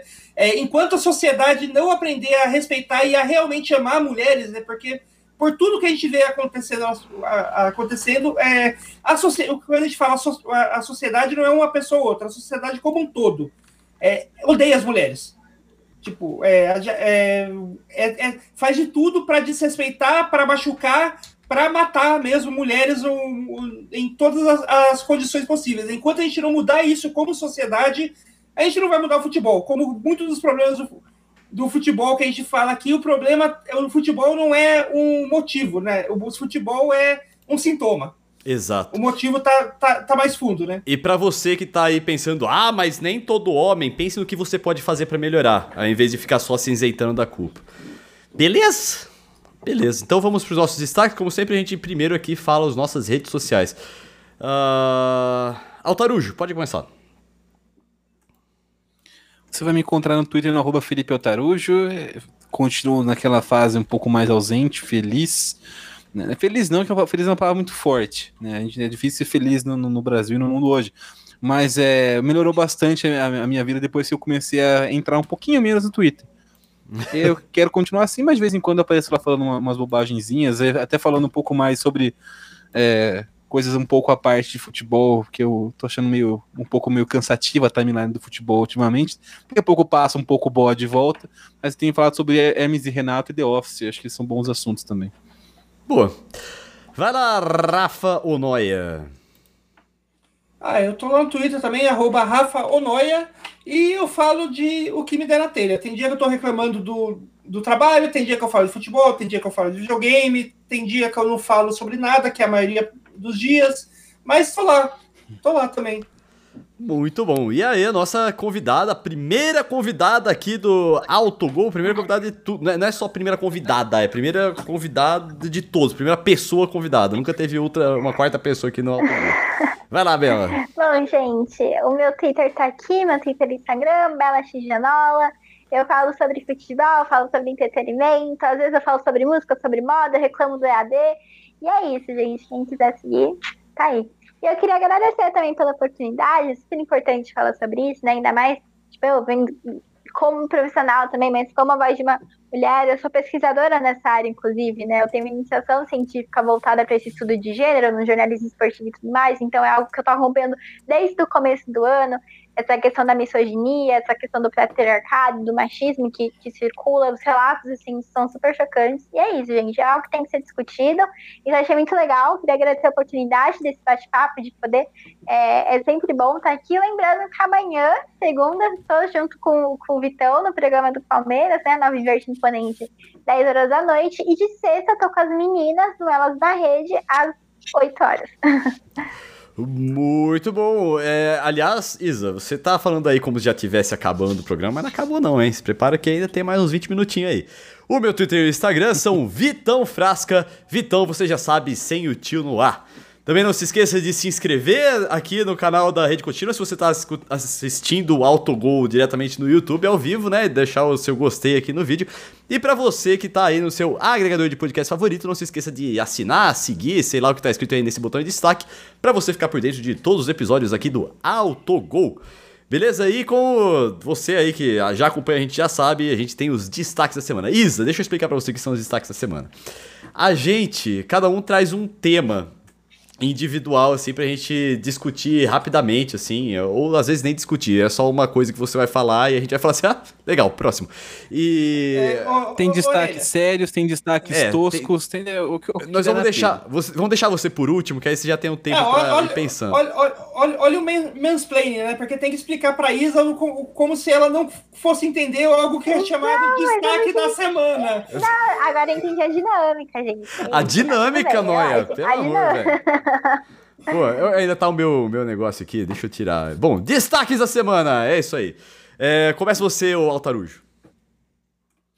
Cara, meu destaque vai para a venda confirmada do Newcastle United na Inglaterra. A gente falou sobre é, sports washing em um episódio do, do Autogol, que é a prática. Procura do histórico estados, aí que vale muito a pena. É, e empresas é, comprando futebol, investindo, investindo em esportes, não só no futebol, né, para tentar passar uma imagem um pouco mais humanitária e tentar te desassociar né, de algumas práticas até desumanas, que é o caso, por exemplo, do Qatar investindo em Copa do Mundo tudo mais, sendo, que a gente sabe que tem práticas é, praticamente escravagistas no, no, país ainda hoje. Então, é, tem todo esse fenômeno envolvido. A gente já tem alguns times que são né, é propriedade de, de estados, de, de, grandes investidores que são governantes, né, no, nos Emirados Árabes, no Catar, a gente tem o Manchester City, a gente tem né, o, o, Leicester, a gente tem é, o Paris Saint-Germain, e o Newcastle, que a gente comentou nesse episódio que teve, é, teve a sua compra barrada anteriormente por esses conselhos é, esse, conselho da, da, Premier League, né, os grandes times, que todos eles têm donos, né, e, mas não quiseram deixar o Newcastle ter um dono também. E aí é, é difícil porque é um, é um, assunto bem, bem dúbio, né? Somos a favor da Arábia Saudita ser dona do Newcastle? Não sei. Mas é, o Manchester City, o Manchester United, o Liverpool, outros times podem opinar nisso? Eu acho que não. Né, é, é, basicamente assim, o, não havia, eles alegaram que não queriam uma um grande milionário, falaram sobre todos os crimes humanitários da Arábia Saudita que são uma questão relevante, como se os países e os investidores dele também não tivessem envolvidos com esse tipo de coisa. Ou seja, usaram a causa né, para tentar barrar uma aquisição do Newcastle, que foi confirmada essa semana. Só que tem, tem alguns detalhes né, que explicam também por que esse desespero dos outros times da, da, da, da Premier League e da, das ligas estão com um pouco de, de receio. Primeiro que eles não querem perder essa fatia de mercado, né? É, tem uma questão política envolvendo esses países e tudo mais. Segundo, que agora o Newcastle passa a ser o clube com os mais ricos donos né, do futebol mundial. Para você ter uma ideia, né, o, o, Manchester City, o PSG, são praticamente anões em relação a, a, a, a fortuna dos donos. Então, os donos do Manchester City, o, o dono, né, o Sheikh Mansour, tem uma fortuna avaliada em 23,3 bilhões, bilhões de libras. A fortuna dos novos donos do Newcastle são de 320 bilhões de libras. É um negócio que, tipo, é, em relação até o próprio Manchester City, que já é uma discrepância em relação aos demais, é mais de 10 vezes maior. Né? E isso, isso, isso, é uma aberração. É, isso é uma aberração. É, é, que, é, é uma aberração, não. O próprio é bilionário já é uma aberração, né? qualquer Não, é que tem, é que tem, o, tem o, o, o caso né, de que os, o, os donos do. do o, os novos donos do Newcastle, né, ao contrário dos outros donos, é, do, dos outros bilionários né, que compraram, bilionários que compraram times tal, mesmo do Qatar, né, o príncipe do Qatar, ele se separa, da, ele meio que se separa a fortuna pessoal dele da fortuna do cofre do Estado do país Catar, né? E na Arábia Saudita, o príncipe da Arábia Saudita não faz isso, né? Tipo, é, é meio que. Sim. É meio que a, a, fortuna dele o que, é. O que é do povo é, é meu. É, a fortuna dele é o PIB da Arábia Saudita. Então, é, é, é. por isso. É, é, fica bem claro por que essa discrepância tão grande, né? É. e, e isso também é um sinal interessante do que deve acontecer, né? Porque é, a gente, o Noé falou, no, no Qatar, assim, tem a fortuna pessoal do Sheik, tem a fortuna do país. Óbvio que no final das contas é a mesma coisa, porque os caras controlam, o, controlam tudo no país. Né? Mas no caso do Newcastle, até, até o fato de ser pouco definido o que é do país e o que é da, da do, do, do Sheik, do, do, dos governantes, e o que é do Newcastle, abre muita margem para discussão.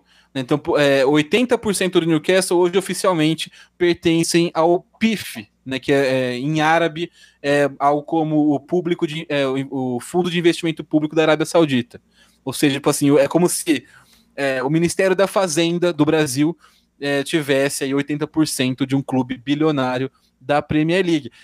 E a gente, é, né, a gente vai acompanhar como, como isso vai desenrolar. O torcedor do Newcastle é, fez festa, você tinha é, uma, uma, celebração massiva da galera do Newcastle é, comemorando nas ruas da Inglaterra, que conseguiu fechar a venda, porque com isso vem a esperança, a expectativa de ver o Newcastle voltar a ser o, o que eles o que esperavam que fosse um grande europeu, talvez bateu na trave no final dos anos 90, o Newcastle, na época tinha o Alan Shearer né, como grande destaque do time, fez boas campanhas do futebol inglês, né, no, no futebol doméstico, é, e bateu na trave assim em, em, boas campanhas na Europa também. Agora, é, com essa fortuna, com essa falta de saber o que é Newcastle, o que é o príncipe, o que é o sheik, o que é a Arábia Saudita país, né, fica em aberto. O torcedor sonhando em trazer Mbappé, em trazer Haaland, em trazer todo mundo, montar um, um esquadrão. É, né, então, provavelmente vai acontecer algo. A ver como se desenrola. É, a, a, ver como se desenrola essa questão do, do Newcastle, tem toda é, também a ideia do fair play financeiro. Né? Tem, tem, tem, vai ser interessante acompanhar. Eu, pessoalmente, acho que as coisas estão caminhando para um negócio meio sei lá, fugiu do controle, né? O, a hora que o futebol quiser retomar o controle, não vai conseguir mais. Né? Então, é, você até pensa em, em, de novo, a gente, já, a gente falou sobre Super League alguns episódios aqui, é, aquele projeto da Super League que deu errado, mas é esse tipo de movimento só vai é, ampliando e intensificando essa, esse movimento de sequestro do futebol das pessoas que realmente né, consomem, acompanham e gostam. O povo é, que é dono do futebol cada vez mais distante, né? Um negócio muito, muito discrepante. Uma fortuna de mais de 300 bilhões agora é, comandando um clube de futebol da Inglaterra. E é o que a gente falou: se é, dentro da Arábia Saudita não tem um, um sei lá, um critério, não tem um bom senso de separação da fortuna pessoal da, da, da família presidencial e da fortuna do país, né, é, a gente não pode esperar que vá ter é, algum tipo de, de bom senso, de diretriz nesse sentido também na gestão do Newcastle. Agora é esperar para ver, mas a gente caminha para um cenário cada vez mais caótico né, em relação a grandes investidores no futebol mundial. Com certeza. É, para você que está escutando a gente aí ou assistindo no YouTube, eu recomendo muito que você procure o nosso é, episódio Sports Washing. Ele não tem no YouTube, ele tem na, nas plataformas de podcast, os agregadores de podcast, Spotify, Deezer, iTunes. Procura aí, Sports Washing é um dos nossos melhores episódios, você vai entender tu, por que tudo isso é tão problemático, beleza? É, Vou aproveitar. Aliás, só, ah, só, só, antes de mudar de, de, de, assunto, eu só, queria, eu só queria apontar como é irônico o príncipe da Arábia Saudita chegar e comprar um novo castelo na Inglaterra. Quase passou um episódio sem a piada do Noia. Ainda falta ele falar se do Borussia decepcion... Dortmund. Se ele decepcionou no secador, agora ele não, não, não perdeu a oportunidade. Você, você, que faz o bingo aí pode marcar. É, vou aproveitar que eu tô no destaque aqui e dar o meu destaque, que é o seguinte: nós temos é, uma mudança bastante grande no mundo do futebol virtual, né? Do, dos é, jogos de futebol. Que a Konami deixou de fazer o Pro Evolution Soccer para fazer o eFootball, que agora é de graça, pode ser baixado na Steam. Eu baixei e tá bastante. Eu não gostei. Né? Pode ser que esteja ruim, pode ser que seja ruim, mas assim, faz tempo que eu não jogo, então eu não consigo comparar com as versões anteriores. Mas tá, enfim, baixa lá, tá de graça. Mas é uma mudança na abordagem da Konami em relação ao Pro Evolution Soccer. Fizeram uma estratégia de tipo, vamos popularizar o jogo e talvez é, ganhar com venda de coisas em game, né? De artigos dentro do jogo, ou de um, é, de um circuito competitivo mais forte. E aí tá aí o eFootball tá disponível de graça, é o que era o Pro Evolution Soccer, virou isso aí. E também temos a notícia nessa semana de que a EA Sports está largando, está é, acabando o contrato com a FIFA, de modo que os jogos de futebol da EA não vão mais chamar FIFA. É o fim da franquia FIFA. O que, Aí, que a gente. fala isso. Ficou triste. É, é, acabou o FIFA, cara. Para, para. Não, Vai virar outra coisa. Um... Tendo a mesma pegada do jogo, tá ótimo. Só não, não inventa moda.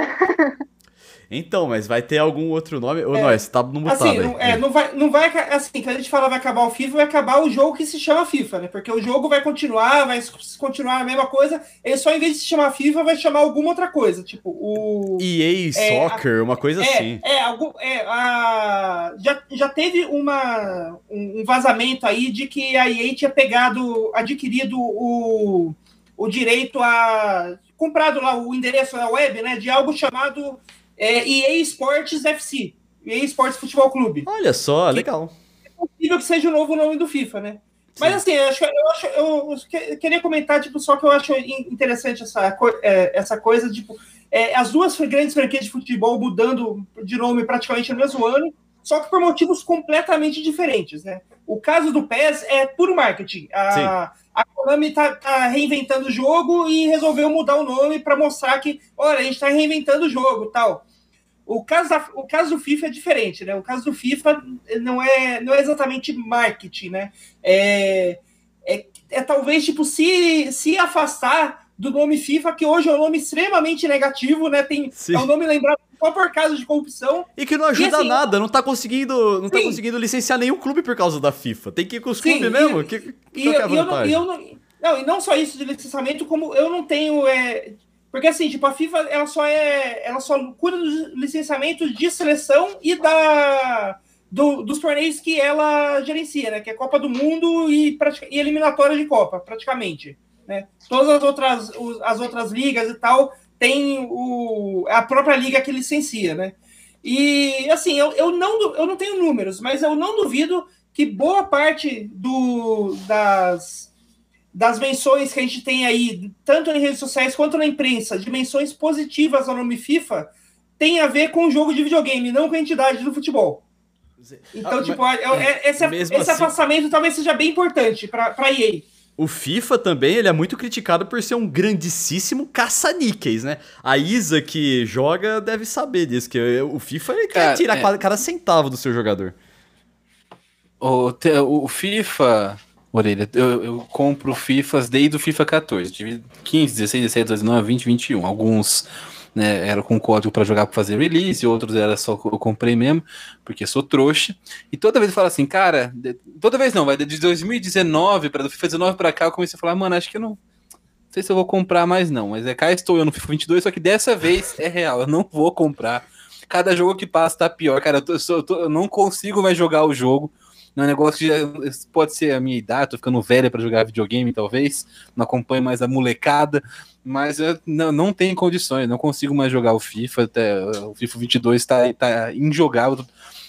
É, é você, você joga, não tem mais aquela pô, aquele negócio que você, você vai jogar um Red Dead Redemption, você vai jogar né, um, um Last of Us, tem toda a história, você se envolve. Ali é puro ódio, é pura raiva. não, não tem mais condições. É, eu já fui trouxa muitas vezes. ao mundo competitivo, espero, Dessa vez eu espero. Não, mas é nem só questão de ser competitivo, é que o, o jogo. Eu gostava do FIFA anteriormente. É que o jogo foi mudando FIFA. muito nas últimas edições. Gente, FIFA é. vocês têm que jogar com. Ah, vou, oh, cola em casa aí, vamos tomar uma cerveja e jogar o videogame. É assim, se você for jogar online, é só rir. É, é, é, é, cara, isso acontece com League of Legends. É, enfim. É isso aí. Vai, Noia, é, é o seu destaque agora. Você tá mutado, Noé. Eu sempre esqueço Pronto. de desmutar o, o, microfone aqui, porque eu tenho que mutar por causa de cachorros fazendo barulho aqui em casa. É, o que, o que só comprova a tese do Orelha de que a Isa foi a primeira participante, pessoa convidada, mas a gente teve como participantes caninos os cães do Noia de vez em quando comentando com a gente em algumas edições. Fato. Sim. É, aliás, tem um, tem um, um o, o Hulk aqui é, é fervoroso defensor do Fernando Diniz. Né? Toda vez que a gente, que, que a gente fala do Diniz, ele começa a latir. Você que tava aí no bingo esperando o Fernando Diniz, pode marcar também. Tá marcado aí. É, o meu destaque hoje vai ser. Eu, fazer um destaque rápido, pra, principalmente para o torcedor do, do Arsenal, que, como eu, tem sofrido com o time nesses anos. Ah, uma dica rápida para se você se você sofre com o Arsenal, para de acompanhar o time masculino, vai acompanhar as meninas do Arsenal, que as meninas do Arsenal estão jogando bolão.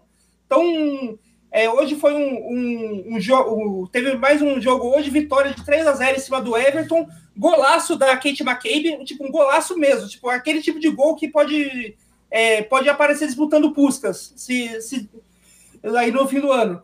E assim, as meninas do Arsenal é um time. É um time o, o, time feminino do Arsenal é o tipo de time que eu gosto de ver jogar, porque é um tipo de time que joga para frente, joga com toque de bola e é uma galera jovem. É, uma média do time ali tem 25, 24 anos a média de idade do time. Então é um time que ainda pode, tem muito para melhorar.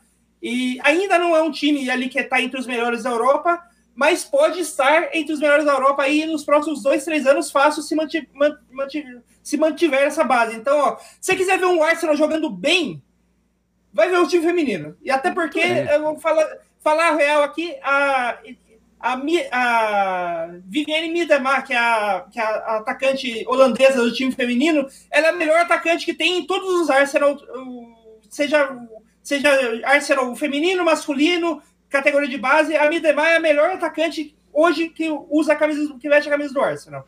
O Arsenal de bocha, o Arsenal, qualquer Arsenal que você levar em consideração, o Arsenal qualquer de futebol Arsenal. de botão, o Arsenal de, de, de esportes, não era atacante que tem, realmente é medeno. Aí, boas notícias, um bom destaque aí pro torcedor do Gunners.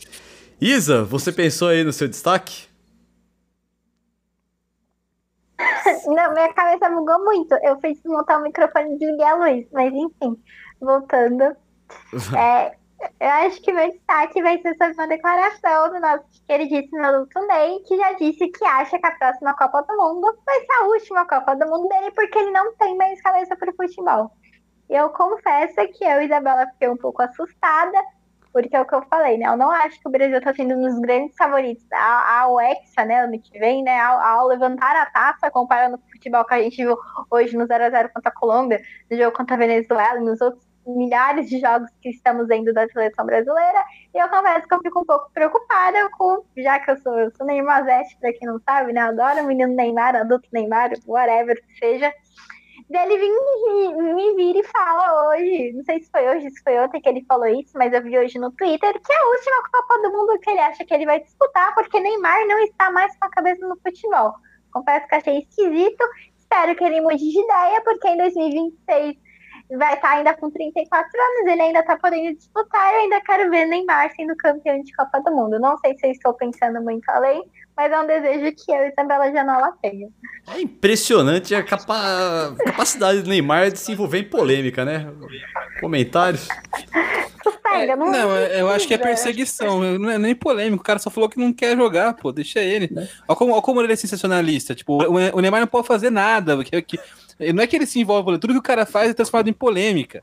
O cara falou assim, pô, não sei se tenho cabeça pra jogar mais bola. Olha aí a polêmica, o Neymar. Sensacionalista pra caramba, Orelha, pelo amor de Deus, cara. Ali, aliás, aliás, o que ele falou que ele não tem cabeça, mais cabeça pra jogar bola, bola tal, eu só espero que ele não, não esteja pensando em, tipo, abandonar o futebol pra concentrar na carreira de, de Hollywood dele, porque quem viu o último filme do Triplo X, ele atuando, assim, eu espero que ele continue muito mais tempo no futebol. La Casa de Papel também. Não, ele queria dar uma de Gabigol entrar com a música, né? Não sei se chegaram a ver o, o rap que o Gabigol fez, assinando como Lil Gabi. Ele lançou não, uma música. Não, isso, ele... isso aconteceu? Chama, sei lá, é ele, o Papatinho e o Chose. É legal, porque a música é boa, mas o Gabigol já, já tá se movendo agora no ramo musical, né? Já tá se lançando na música. Espero que o Neymar não siga os mesmos passos, né? De começar a largar o futebol e começar a fazer música. Pior que o Gabigol Neymar... cantar bem. Mas não sei se o Neymar tem talento pra música, né? Prefiro ele no futebol, por mais alguns bons anos. O Neymar ainda não, mas o Ronaldinho Gaúcha tem até música, né? Teve, teve uma música lançada desde 2003, 2014, que eu não lembro quem cantava a música, o Ronaldinho é tava junto tá vendo aquela lua que brilha tá... lá no céu, não é essa? O... Não, essa não. O Ronaldinho, essa, o Ronaldinho Gaúcho tá é com projeto na música, ele tá com projeto no rap, o Trapa do Bruxo. Não, o Ronaldinho, ele deu entrevista falando assim, não, eu quero me dedicar à música agora. Sim, ele, ele tá, e é legal, ele tá cantando com vários, com o Jonga, que é, que é bem famoso, com o MC Rick, várias personalidades, assim, do universo do rap. Mas o Ronaldinho não joga mais faz muito tempo, né? Ele tá vivendo os rolês aleatórios dele, lá pra Dubai, lá pros lados dele. Entendeu? O Gabigol, eu lembrei. Fala, qual foi? Eu lembrei a música do Ronaldo que ele lançou. É, eu tava na Unesp ainda, 2013, 2014, aquela Vamos Beber. Que era uma coisa joga o copo pro alto, vamos beber, que era com o João Lucas e Marcelo. Ele, ele fazia uma participação cantando ah, muito mal. Pode crer, é verdade. Ronaldinho Gaúcho. Sim, é que é, é, é, legal que é, ele não abandona o personagem quando ele vai pra música, né? A música que ele participou chama Vamos Beber. Então, realmente, é, é o Ronaldinho, pelo menos a personalidade tá ali. Bom, agradecendo mais uma vez a presença da Isa aqui, nossa primeira convidada do Autogol. Isa, sabe como a gente termina o podcast aqui? É assim, acabou o podcast. Obrigado, gente. Tchau. Acabou, gente. Acabou. Obrigada, tchau.